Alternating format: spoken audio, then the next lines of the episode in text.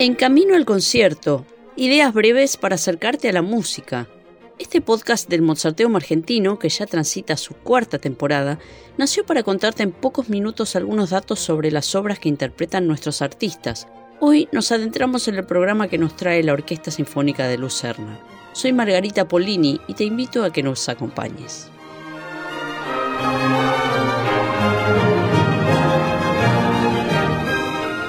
En 1809, Beethoven recibió el encargo de componer música incidental para el estreno vienés del drama Egmont de Johann Wolfgang von Goethe, una figura que habría de ser a la literatura romántica alemana algo similar a lo que fue Beethoven a la música. Este drama está centrado en la figura de Lamoral, conde de Egmont, 1522-1568, un noble flamenco que se rebeló contra el dominio de Felipe II en los Países Bajos y fue decapitado. Beethoven escribió para esta obra nueve fragmentos que acompañan la acción y una obertura que alcanzó un lugar propio en las salas de conciertos y que abre el programa de la orquesta. La obertura tiene tres secciones. La primera, marcada sostenuto manon troppo, pinta a Egmont en prisión a través de un acorde largo seguido por un ritmo que podría identificarse con la zarabanda, una danza española lenta de origen barroco en alusión a la opresión del ejército de Felipe II.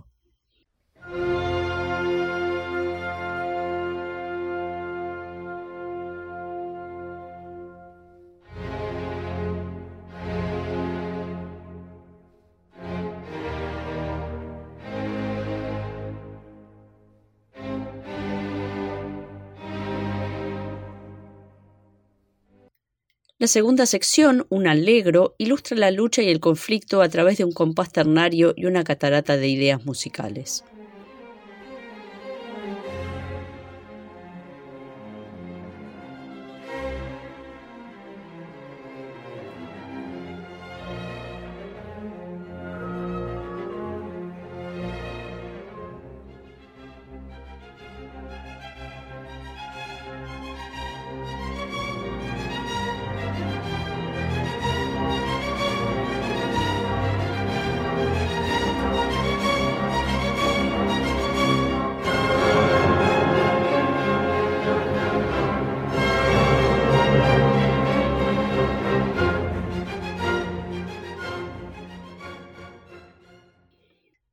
Un extenso desarrollo llega la tercera sección, Alegro con brío, un estallido de victoria que busca poner una luz de esperanza a este preámbulo de la tragedia.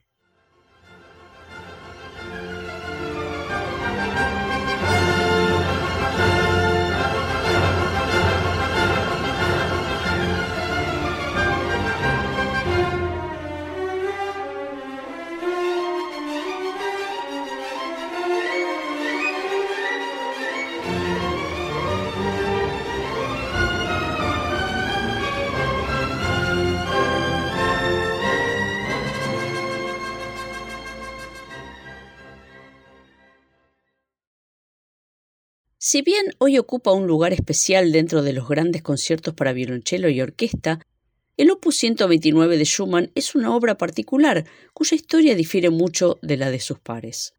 El concierto fue escrito durante solo dos semanas en octubre de 1850, cuando hacía poco que él, su esposa, la genial pianista Clara Vick, y sus hijos habían llegado a Düsseldorf, donde Schumann finalmente tendría un cargo fijo como director de música de la ciudad.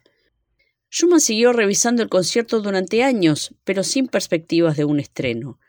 Para eso habría que esperar a 1860, cuando se habían cumplido cuatro años de la muerte de Schumann en un asilo para alienados. Aunque desde entonces hasta fines del siglo XIX se multiplicaron las interpretaciones en todo el mundo, fue Pablo Casals quien resucitó definitivamente este concierto en la década de 1920. El inicio, marcado nicht zu schnell, no demasiado rápido en alemán, ya que el autor fue pionero en dejar de lado las indicaciones en italiano que se venían usando desde mucho tiempo atrás, se abre con unos acordes tímidos de la orquesta, después de lo cual el cello irrumpe con un tema meditativo y apasionado a la vez.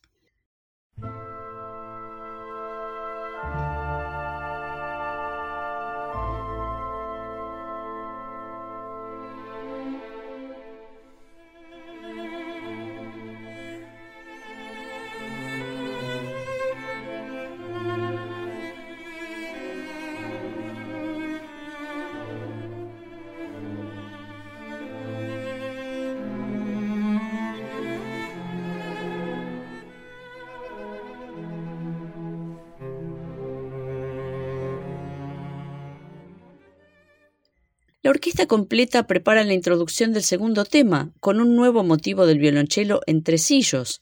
El tresillo es una agrupación de tres notas iguales que ocupa el tiempo que normalmente insumirían dos del mismo valor.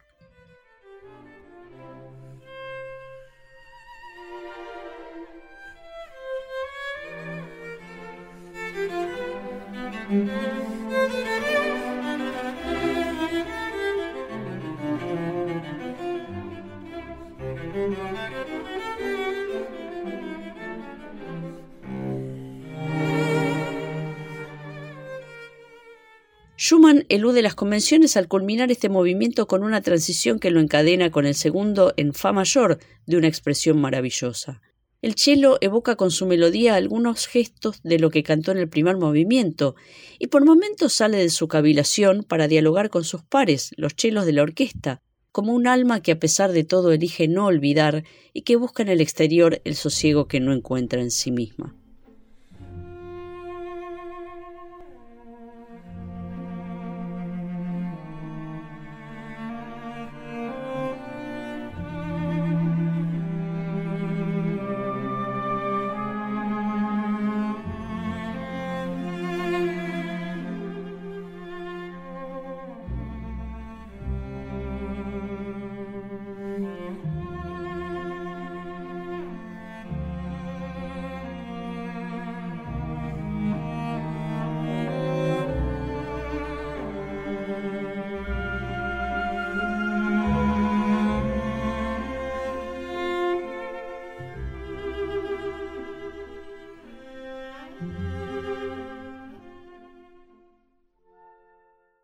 El final combina un motivo orquestal de tres acordes que recuerda a aquellos con los que la obra se inició, con figuras vigorosas del cello, que sale de su introspección para intercambiar ideas con el conjunto, en un diálogo en el que aparecen constantes alusiones al material del primer movimiento.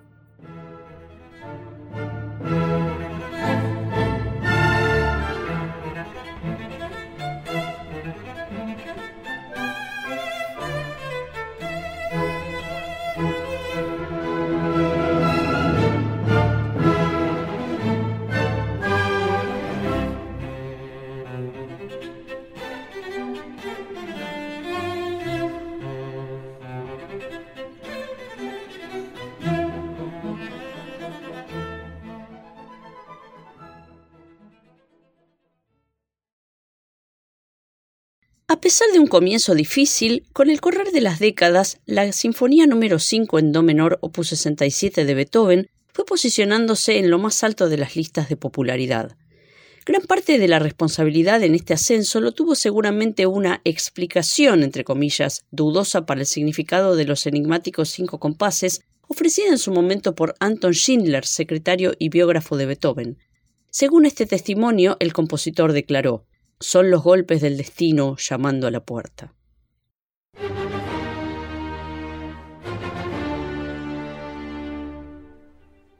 Se trata de una afirmación poco creíble, pero para muchos la quinta sigue siendo la Sinfonía del Destino.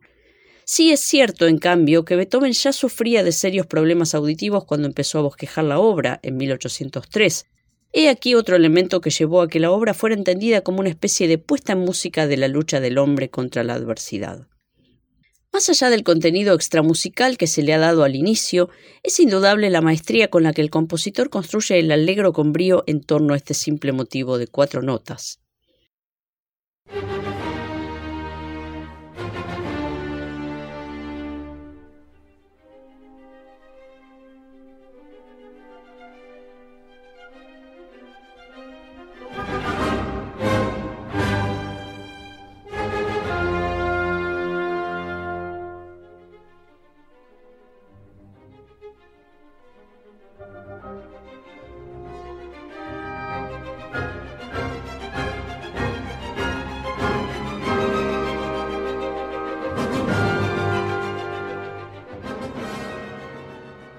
Incluso en la irrupción del segundo tema, más lírico, este primer motivo sigue palpitando en las cuerdas graves, y de hecho el segundo tema se irá asimilando a la fuerza expresiva del primero, como si le fuera imposible sustraerse a su influjo.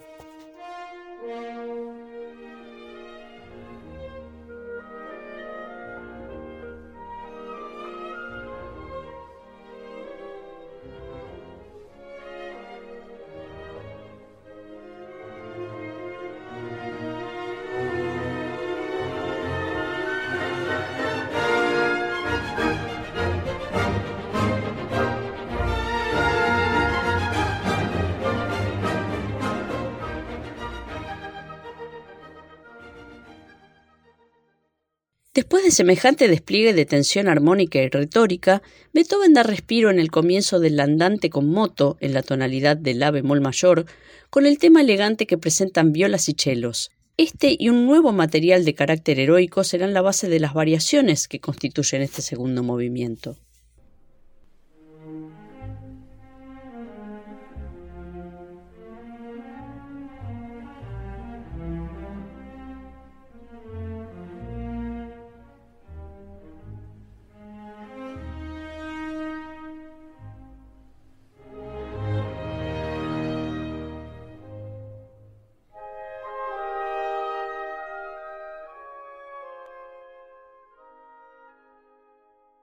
De regreso en el do menor inicial, en el scherzo, marcado allegro, nuevamente las cuerdas graves exponen un tema cuya expansión es interrumpida por el motivo del destino en los cornos y luego en el tutti.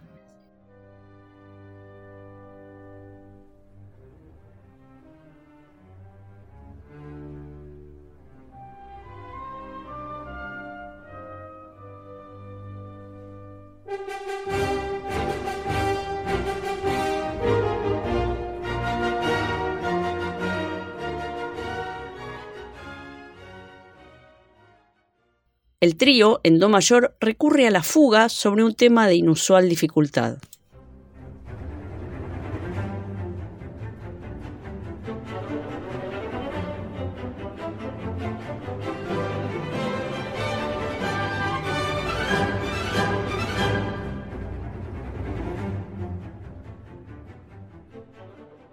Gracias a una escritura de recursos tímbricos sorprendentes, Beethoven lleva la última parte de este tercer movimiento a una cumbre de tensión que estalla en el cuarto, allegro.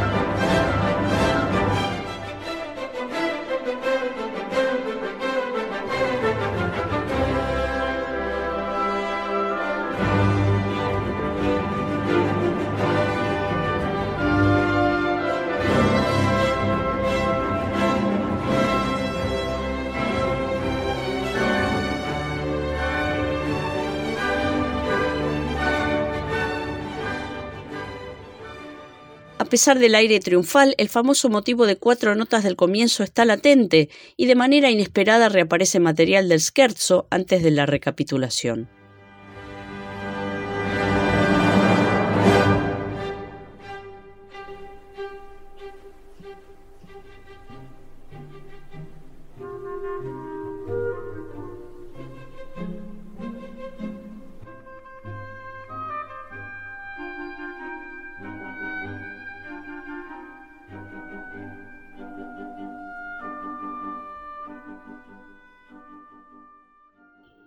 La cadencia final, mucho más larga de lo habitual, es, como afirma Charles Rosen, necesaria para cimentar la extrema tensión que contiene esta obra inmensa.